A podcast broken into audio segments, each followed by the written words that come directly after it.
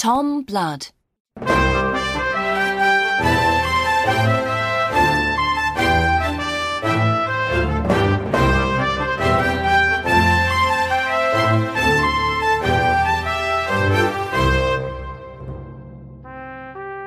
Tom Blood arrives home after fighting in the English Civil War. Where are you? He calls to his wife. But there's nothing in the house, and his wife isn't there. He looks at her picture. I must find her. But where? Perhaps she's in London. Tom goes to London to look for his wife, but no one can help him. Then, after three long days, a man gives him some good news. She's living in that house over there. He says. Tom finds his wife in a small room. Why are you here? He asks. We have no money, Tom. She says. The king has our house and all our things. His men are taking everything from the losers in the Civil War. Tom is angry. The king steals everything from me. He says. So, I must steal something from him. The next day, Tom changes his clothes.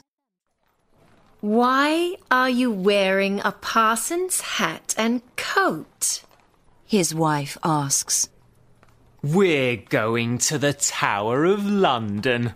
He says with a smile.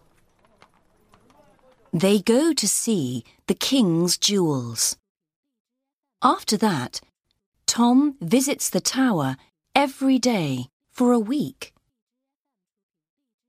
Soon, Talbot, the guard, is his friend, and Tom can visit the tower after it closes. Talbot meets him at the door. Come in, parson, he says.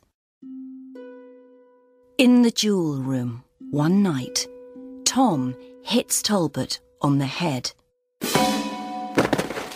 Now for the jewels, he thinks, and he puts them into his coat. Suddenly, lots of tower guards come running in. The parson's stealing the jewels!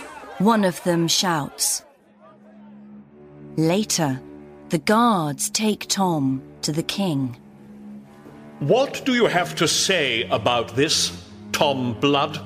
He asks. You take all my things.